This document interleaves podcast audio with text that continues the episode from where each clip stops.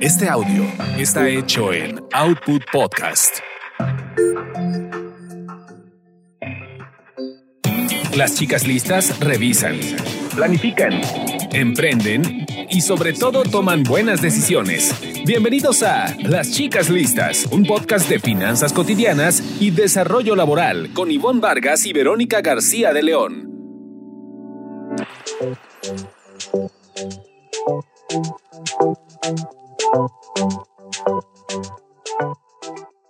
¿Qué tal? ¿Cómo están? Me da muchísimo gusto saludar a nuestras chicas y chicos listos que nos sintonizan, bueno, nos escuchan en un episodio más del podcast Chicas Listas. Mi nombre es Ivonne Vargas. Me da muchísimo gusto saludar a mi amiga y, por supuesto, eh, partner in crime, diría yo, en, esta, en este podcast, Verónica García León. ¿Cómo estás, Vero?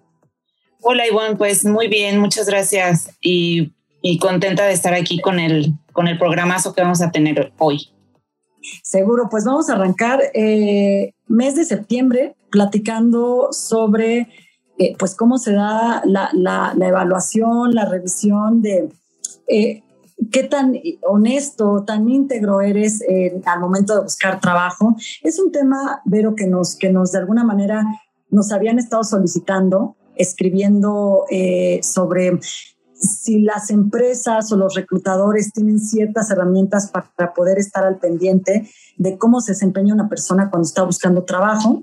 Entonces vamos a estar hablando de ello, pero antes de arrancar, me gustaría recordarle a las chicas y los chicos listos que nos escuchan que nos pueden compartir temas y también comentar, bueno, inquietudes sobre este podcast en nuestras redes sociales.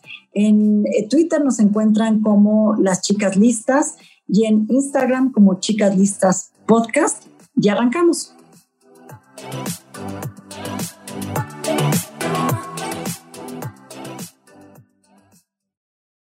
Las chicas listas cuidan sus carreras. Aprende a ascender y enfocarte en tener el trabajo que deseas.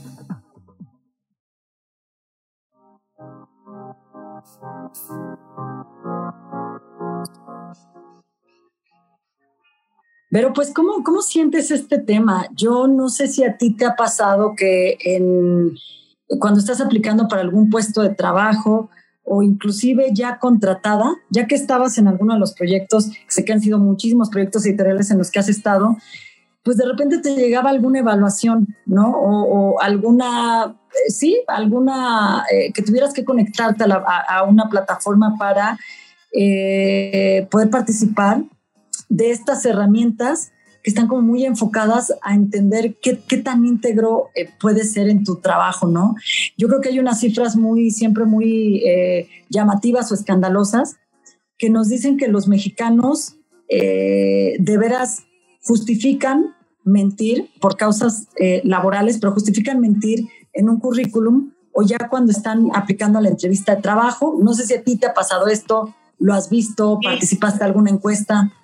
No, bueno, este eh, hice, elaboré un para, para la revista Fortune, si tú no mal recordarás, elaboramos este ranking de ética, ¿no? Sí. Que creo que toca muy cercanamente este tema, ¿no? Eh, en el sentido de cómo las empresas, o qué es lo que consideran ético o no, y, y qué tan éticas o no son, que, eh, o no son las empresas. Y fue en este tema también cuando, cuando entrábamos como en, la definición, ¿no? De qué es la honestidad y qué es la corrupción, porque digo, son temas que nos tocan a los mexicanos de lejos y de cerca, ¿no? O sea, bueno, somos un país em, muy corrupto o con un, índice de, de, percepción de corrupción, que ahorita estaba buscando la cifra que tenía, pero no lo encuentro. Pero bueno, el 92% de los mexicanos, es así, sí lo, sabemos, eh, considera eh, que México es un país muy corrupto, ¿no? Esa es la percepción, es altísima, o sea, y todos lo escuchamos a diario. Pero pues no es solamente afuera, ¿no? Donde eh, está la corrupción, sino en nuestras casas y en nosotros mismos, qué tan éticos o no somos, ¿no? O sea, a veces lo calificamos hacia afuera, ¿no?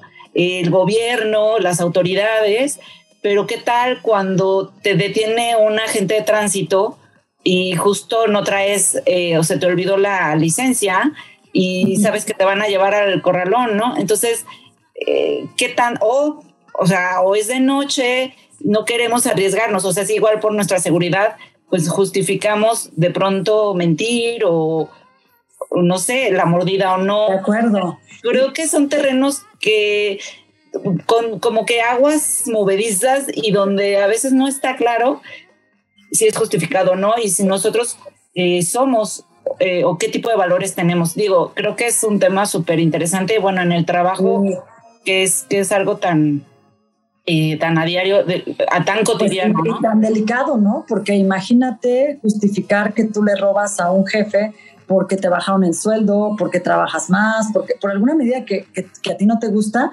Y ahorita Lorena, Lorena es nuestra invitada, la vamos a presentar en forma, nos va inclusive a platicar de cómo se vive la deshonestidad a nivel laboral desde que estás enfrentando una prueba psicométrica, por ejemplo, eh, y cómo, cómo le impacta esto a las propias organizaciones y hasta platicar sobre cuál es la diferencia entre, entre ser íntegro y ser una persona con valores, ¿no? Entonces, voy a, pues, darle la bienvenida formal a nuestra invitada. Ella es Lorena Mercado, quien es Head of Sales México para Midot.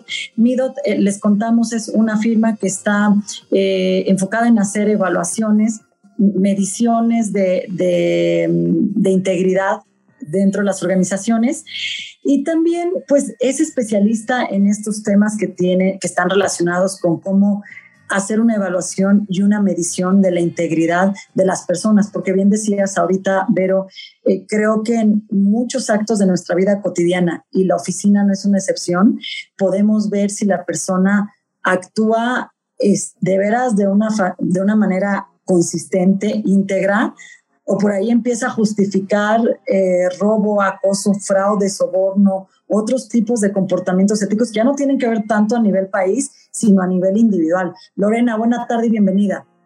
Hola, ¿qué tal, Vero y Ivonne? Un gusto y un gusto saludar también a todo, toda la gente que las escucha y las sigue por este medio. Bienvenida. Lorena, pues bienvenida y nos arrancamos de inmediato pues, para platicar contigo sobre este tema. A ver, ya sabemos que de alguna manera eh, un candidato, un buscador de trabajo puede llegar a mentir en esta búsqueda laboral. Por ahí hay una cifra de que 16% eh, de los colaboradores asegura haber incurrido en, una mentira para conseguir un trabajo y la, y la justifica. hay algunas otras cifras promedios que son internacionales que dicen que 8 de cada 10 personas que están buscando trabajo alteran información, mienten en los currículums para poder acercarse a una oferta. ¿Cómo, cómo percibes tú esto? Y, y las empresas están, eh, digamos, poniendo las pilas, organizando para identificar este tipo de conductas. Pues sí, mira, en realidad la estadística eh, en realidad nos pone claro que existe este tema, que es real. Y yo creo que mucho de lo que queremos hacer cuando estamos buscando empleo siempre es como poner nuestra mejor cara, ¿no? Nuestro mejor rostro en términos generales, hablando en el ámbito profesional, quiero que vean que cumplo con los estándares, qué busca la organización cuando está haciendo la parte de reclutamiento y selección, pues tener un buen elemento, súper comprometido, productivo, además de todas las habilidades técnicas. Entonces, cuando nosotros detectamos en el currículum que tenemos ciertos aspectos que no van a ser bien vistos, por ejemplo, en cuestión de nuestra experiencia profesional, en lugar de tener un año y la vacante está publicada con tres, entonces alargo el periodo en el que estuve en la organización, eh, probablemente inclusive porque estar buscando un mejor salario, una mejor posición o desarrollo profesional, también buscamos modificar el nombre del puesto al, del que tuvimos realmente experiencia, ¿no? Ya no hablar de nivel ejecutivo, ya, es una, ya se volvió una coordinación, ya se volvió algo regional, ya se volvió un, tema que, que, va haciendo esta modificación del puesto real de trabajo y que desemboca al final del día en ciertas aptitudes necesarias para la posición que cuando me incorporo a la empresa pues no cumplo, no tengo la experiencia, no tengo las habilidades necesarias para poder desarrollarlo. Entonces, esto es como los principales, eh, el primer acercamiento es el currículum, esta modificación que se hace directamente consciente para mostrar nuestro mejor rostro ante los reclutadores o un área de recursos humanos. Muy interesante. Oye, a mí me, o sea, la primera pregunta que me asaltó cuando, cuando confirmamos que nos acompañarías en la entrevista fue que si ustedes tienen detectadas estas prácticas eh, y se especializan tanto en este tema es porque eh, eh, lo encuentran muy frecuente o es algo muy frecuente entre el público, pues ahora sí que, que busca trabajo. ¿Tienes alguna cifra de cómo, qué tan frecuente es? Pues mira, en realidad nuestro es, es, muy frecuente. Las estadísticas que me daban de 8 de cada 10 personas han maquillado su trabajo es real. ¿Qué tanto? Ahora, una cosa es maquillar el, currículum, pero no con la intención de dañar a la organización, ¿no? Es simplemente mi carta presentación. Quiero cumplir con todos los requisitos para cubrir una vacante y que me contraten. Ese es el objetivo inmediato. Sin embargo, ahorita que hablábamos de la parte de integridad y demás, por supuesto que nosotros somos especialistas en el tema, va más allá. ¿Qué pasa si estoy ingresando una persona que de primera instancia me miente en el currículum, pero además ese comportamiento se replica dentro de la organización? Ya estamos hablando de falta de apego a normas, temas de tendencia a robo, una persona deshonesta que no se, no se guíe con, con la verdad, ¿no? O sea, que no nos diga las cosas como son dentro de sus actividades diarias. Entonces, digamos que esos son los riesgos. Las herramientas que nosotros, por ejemplo, aplicamos y que recomendamos a cualquier tipo de organización que las aplique, que las domine, porque en realidad la información cuando tú la tienes, tienes el poder de decir, quiero esa persona que ingrese a mi, a mi organización, lo que estamos contratando también es la confianza que le vamos a tener ese, ese nuevo colaborador porque le vamos a delegar ciertas actividades. De ahí la relevancia. Y, teníamos la pregunta de, o bueno, la mencionó de pasada Ivonne, la diferencia entre ser una persona íntegra y honesta, o al revés, o si hablamos de, desde el punto de, la, de vista. Sobre todo entender si hay esa diferencia, lo de no, creo que justo lo estábamos platicando antes de entrar, ya vimos cuáles son las prácticas y ya vimos que la gente sí puede actuar deshonesto. Hay una diferencia entre ser íntegro y tener valores, eso, eso creo que por ahí nos, nos causa... Este, en, realidad creo que sí, creo que siempre cuando mencionamos si una persona tiene valores, ¿no? Si te educaron bien, tienes los valores de respetar, etcétera, pues puedes decir sí, sí, sí, tiene, cumple con los valores, pero cuando hablamos de alguien íntegro, estamos hablando de alguien que no nada más estamos hablando de no roba, ¿no? No nada más de, respeta los derechos o los bienes de, de la organización o de un tercero, sino que también tiene un cierto apego en la, parte de políticas, normas, se conduce con la verdad, no está tratando de decir verdades a medias o lo que queremos escuchar.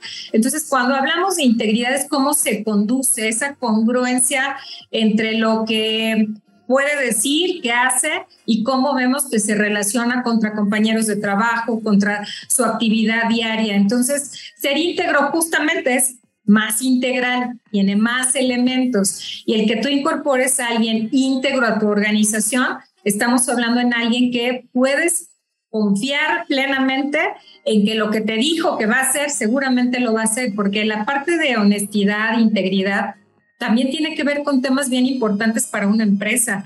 Significa mayor productividad, significa mayor compromiso para con la organización, que de repente a veces no, no visualizamos tiene valores, pero ¿qué impacto negativo, positivo tiene para con nosotros? El hablar de una persona íntegra, estamos hablando justamente de este comportamiento, estas eh, actividades más bien o estos skills eh, cualitativos que siempre buscamos en las personas, ¿no? ¿Qué, ¿Qué comentarios hacen ustedes regularmente cuando entrevistan a alguien? ¿Cómo lo viste? ¿Qué te pareció? ¿Qué actitud tenía? ¿No? Y eso no viene dentro del speech, pero eso se puede medir y se puede medir con herramientas validadas, científicas a nivel global, para saber si ese feeling o ese sexto sentido que de repente tenemos en la organización, pues no, ya utilízalo a través de una herramienta profesional, confiable, que no te va a mentir y te va a decir si esa persona es recomendable o no recomendable para tu organización. Oye, Lore, a ver, cuéntanos nada más un poquito de detalle cómo funciona esta evaluación. Es, eh, por ejemplo, tú le aplicas a alguien que está queriendo ocupar un puesto de trabajo en tu empresa o al que ya tiene contratado ahí dos, tres años. Eh, va a ir respondiendo preguntas, nada más porque quiero que la gente se lo imagine. Va a ir respondiendo ciertas preguntas que están enfocadas a conocer eh, si robaría o no robaría, pero también pueden estar enfocadas para ver cuál sería la inteligencia de esa persona ante un escenario fuerte que tenga que responder. Digamos, ¿cómo, cómo se echan a andar y, y qué es el tipo de información que obtiene una empresa? Mira, la intención de las herramientas es justamente evitar un comportamiento contraproducente o, un comportamiento inapropiado. ¿Qué es un comportamiento inapropiado? Desde temas sensibles y sencillos que podemos hablar o menores de daño menor, de tomarse... Eh, descansos excesivos dentro de la organización, eh, trabajar lento, no ser productivo, no comprometerse con los tiempos dentro de la empresa o hasta aspectos que ya pueden dañar la propiedad dentro de la organización, como que fraudes, sabotajes, eh, no sé, temas de inclusive de soborno que pudiera generarse. Entonces, la herramienta en realidad lo que te va a dar es información predictiva, o sea, antes de que cometa el delito organizacional, que tú tengas la información de esas tendencias. Pero también es real que podemos evaluar a la gente que tenemos dentro de la organización. Ahora, ¿cómo se aplica? En línea. Somos una empresa de tecnología. Toda nuestra plataforma se puede hacer a través de, ligas donde acceden las personas evaluadas, donde además tienen sistemas para que no manipulemos las evaluaciones que estamos realizando y confiemos en la información que nos está dando cada reporte. Entonces, este reporte lo que nos va a dar es luz verde o no. Sí, Ivonne. Perdóname, si hay alguien quien intenta manipularlo, es decir, que eh, generalmente estas pruebas, para las personas que nos están escuchando, te piden que abras cámara, que permitas. Y, y, les ha pasado que alguien se cambie por otra persona. o sea, ¿sí, ¿sí se ve esto en las pruebas? Pues sí, mira, yo creo que ahora dimos un salto súper importante a raíz de la pandemia, donde muchos en casa las evaluaciones se están haciendo ya en línea Difícilmente ya hay empresas que estén aplicando en papel, será un porcentaje mínimo, pero hoy hemos migrado hacia la parte tecnológica a distancia y por supuesto que se pueden dar esas eh, esas conductas inapropiadas también, de que yo no quiero realizar la evaluación, se me hacen complicadas y se la doy a mi hijo, se la doy a mi papá y que me resuelva la prueba psicométrica y no pasa nada. Entonces, empresas como nosotros tenemos que dar todas las herramientas para tener una supervisión remota a través, de inteligencia artificial, que son cómo funciona a nivel tecnológico la plataforma, para poder identificar estos agravios, digamos, en el proceso de selección y erradicarlos o minimizarlos en, el sentido de decir que no suceda. La persona tiene que saber que la estamos supervisando a distancia, aunque no hay nadie ni estás en las oficinas de, de la empresa a la que te estás postulando. Y el tipo de preguntas que hacen es como, en este caso, eh, las típicas preguntas capciosas en las que te ponen en ciertas situaciones y te preguntan cómo actuarías ante A, B, C. Eh, por lo general ponen situaciones extremas, ¿no? Eh, y, y, respuestas muy parecidas como para... Este, y, y, luego te repiten la pregunta de otra manera, este, pero es la misma. No sé, ese, son ese tipo de preguntas, ¿no? Sí, en realidad sí, un poco eso tiene un tipo de escala que se manejan ese tipo de preguntas en el argot de psicología, ¿no? Pero tiene unos algoritmos mucho más eh, sofisticados, es decir, eh, calibra velocidad de lectura, es cómo contestas las pruebas más que lo que contestas. Eso es lo que está evaluando, cómo estás desarrollando la prueba. Y por supuesto, si estás eh, viendo ciertas alteraciones, te va a hacer más preguntas referente a alguna variable que esté identificando la plataforma. Entonces, no, justo por eso no son, no son una evaluación que yo pueda aplicar en papel. Los algoritmos funcionan de esa manera en la cual va a emitir un diagnóstico. No es una encuesta, a raíz de las preguntas y cómo me estás, cómo me estás respondiendo, es cómo va a emitir un diagnóstico, en este caso, candidatos, si eres una persona recomendable o no recomendable. ¿Qué sucede al final del día? Es proveerle la información necesaria de lo que nosotros estamos identificando a través de la plataforma a los clientes y que ellos tomen su decisión. Es decir, qué variables son las que yo estoy identificando, cuáles son los potenciales riesgos para el puesto. Si estoy contratando a alguien de compras donde va a tener contacto directo con proveedores, pues a lo mejor un tema sensible de mi, de mi empresa, pyme, eh, eh, transnacional, pues es un tema inclusive de soborno, que es muy común que se pueda generar en el área de compras. Entonces, por eso hablaba yo con Ivonne, es un antes y un después. Cuando ingresa la persona, pero también es un área tan sensible que también deberías estar evaluando integridad anualmente y no tenerle miedo. Es decir, hablar en un concepto preventivo, no cuando ya se cometió el delito organizacional. Hazlo antes, porque la organización puede minimizar o inhibir estos comportamientos inadecuados también para con los mismos empleados. Bueno, entonces sí aplica este tema de que eh, a veces somos unos al querernos contratar y otros una vez contratados. Exacto. Exacto. Es que, mira, de veras que es, si nos ponemos a pensarlo, yo, yo creo que mucha de la audiencia también que nos escucha puede ser, por ejemplo, que esté en la línea de su negocio pequeño o quererlo emprender. Y me pongo a pensar en lo que implica para empresas de cualquier nivel, pero pues, por ejemplo, que te roben un inventario, que te roben tu base de contactos. No, de base de clientes, ¿no? Sí, que la base de clientes, ¿no? Por ejemplo, y que luego tú andes replicando con, con alguien más lo que es de la oficina.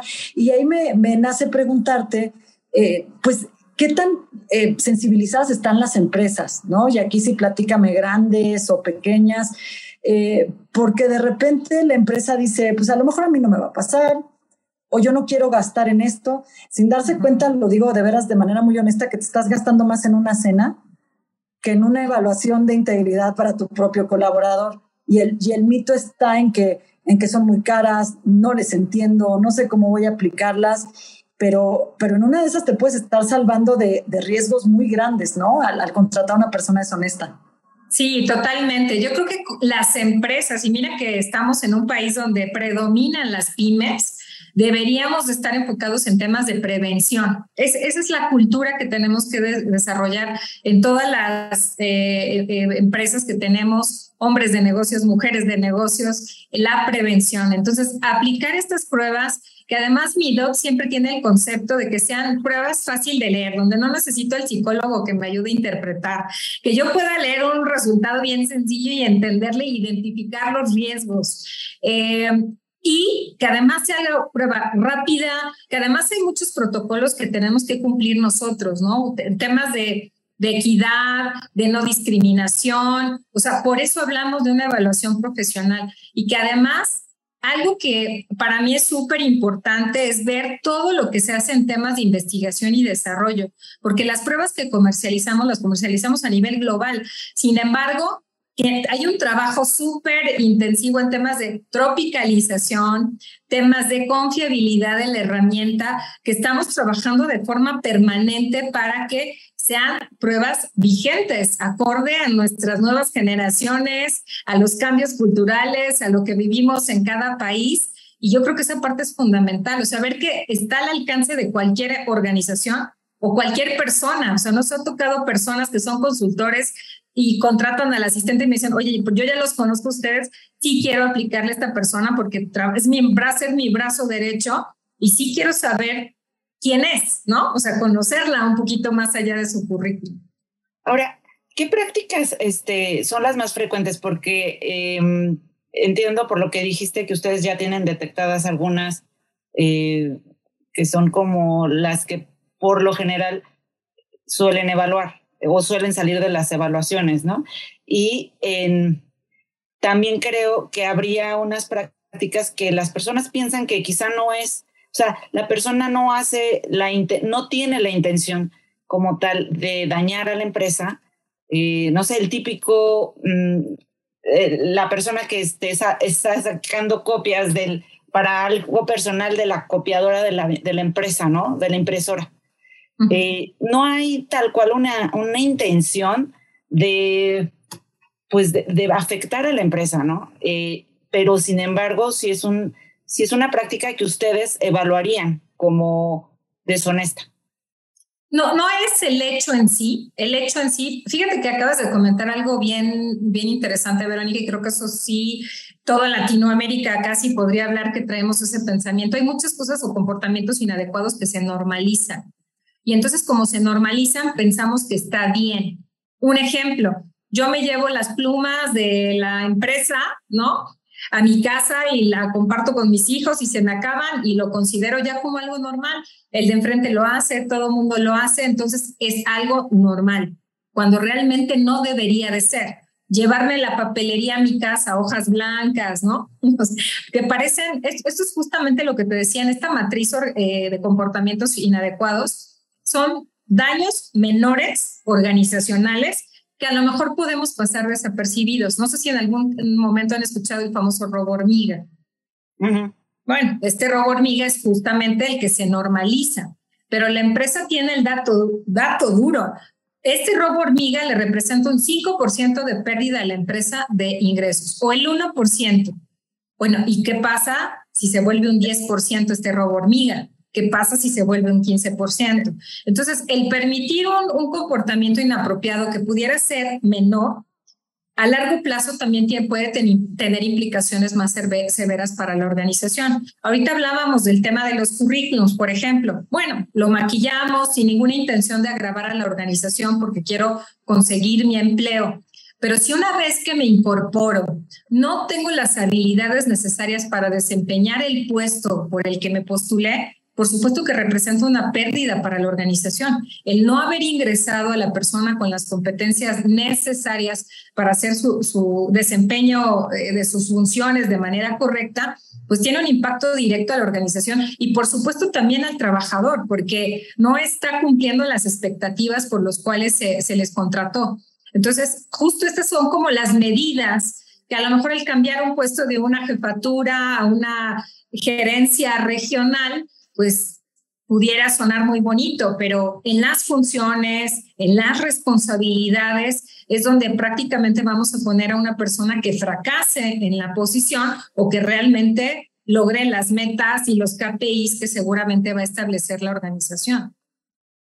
Oye, me imagino que ahora con esto del home office no, es, no debe ser fácil, ¿no? De, de eh, o sea, decías la pluma que me llevé a mi casa, pero pues es que estoy trabajando en mi casa, o sea, que me la tuve que traer. bueno, es una, es una pequeñez, pero, ahora, nosotros ponemos las plumas de nuestra casa. Oye, no. Eh, acabamos de agregarte una nueva justificación a la lista. Exacto. O sea, bueno, ahí los, los límites y las fronteras son más difusas en esta época del... Por supuesto. No, totalmente. La pandemia nos ha cambiado y yo te podría decir que por esa razón se vuelve más relevante evaluar no nada más a candidatos, pero también empleos activos. Hay muchas personas súper comprometidas en el esquema de home office. Lo hemos visto, que hablábamos de las horas de trabajo, empezaban a las 7, 10 de la noche, trabajaban más o siguen trabajando más, pero también hay la otra cara de la moneda las que no se han comprometido y han aprovechado este esquema home office y que además se quedaron con estos temas de, pues no me, nunca me promovieron, ahora me disminuyeron el sueldo, ahora tengo un montón de deudas, entonces pues, la cartera de clientes que la tengo digitalizada, pues se la vendo a la competencia, ¿no? Esas actitudes o comportamientos más bien de dañar a la organización, porque además se vuelven una justificación yo busco la justificación, sé que lo que estoy haciendo está mal, pero como no me dieron el bono, como no me dieron la promoción, entonces ahora yo puedo tomar esta cartera de clientes y venderlos a mi competencia. Ahí, cuando encontramos la justificación y decir que lo que estoy haciendo, que sé que está mal, lo justifico y lo hago, ahí estamos hablando de esos comportamientos contraproducentes. Porque cuando hablabas de la papelería, ok, sí, no me di cuenta, ¿no? De que estaba mal. Eh, pero ya que me lo dijiste, Vero, ya me puse a pensar y no me debo de llevar las hojas de la impresora.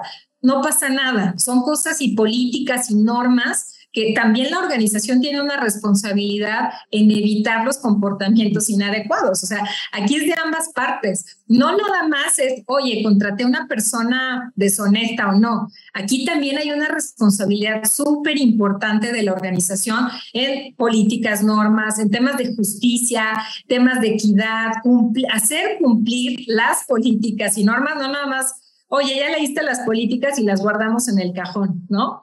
Y otro factor bien importante, que la gente esté comprometida.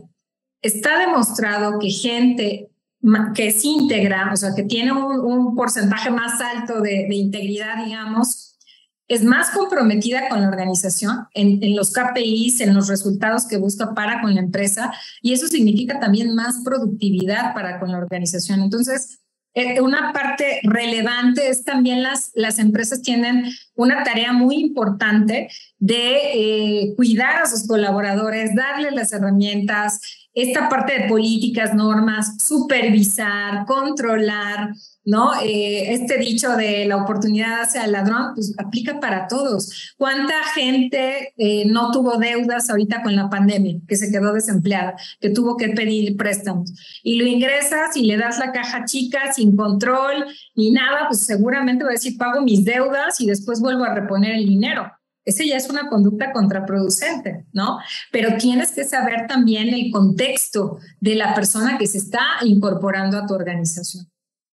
Oye, Lore, pues el tiempo se nos, se nos termina. La verdad que se nos ha ido muy rápido platicando. Te vamos a invitar de nuevo a, este podcast para darle seguimiento al tema de, de, la integridad, pero yo no quiero cerrar sin hacerte esta pregunta muy rápida. ¿Quién, ¿Quién comete más estos actos en la empresa? ¿Un director, un puesto medio, un operativo? Digo, ya quedamos en que cualquier acto es contraproducente y puede ser grave. Lo mismo que te lleves tus hojas que eh, le vendas a otra persona la fórmula de la organización o sus bases de clientes. ¿Quién, quién incurre más en esto? Las pérdidas de mayor eh, ingreso, digamos. más pérdida, justo. Eh, son las posiciones altas, definitivamente. Sin embargo, el pensamiento en recursos humanos es hay que evaluar a las posiciones operativas porque ahí es donde está este robo hormiga, por ejemplo, pero no dimensionamos. Cualquier posición de la organización puede cometer un, delito organizacional, una conducta contraproducente y la integridad no está peleada con la posición que ocupas en la organización. Aquí no importa si eres mujer, hombre, gerente, jefe, operativo. En realidad la integridad es parte de cualquier persona que en este caso nos estamos incorporando a la, vida profesional. Lore, pues muchas gracias. Lorena Mercado por haber platicado con nosotros. Eh, gracias, Lorena. Nos escuchamos, se nos acabó el tiempo. Verónica, un tema que se nos fue muy, muy, rápido. Muy interesante, Lore, gracias. no, gracias a ustedes por la invitación y nos escuchamos en otro episodio más de este podcast, chicas listas. Soy Ivonne Vargas. Muchísimas gracias, Vero. Gracias, Lorena. Nos escuchamos próximamente. Hasta luego.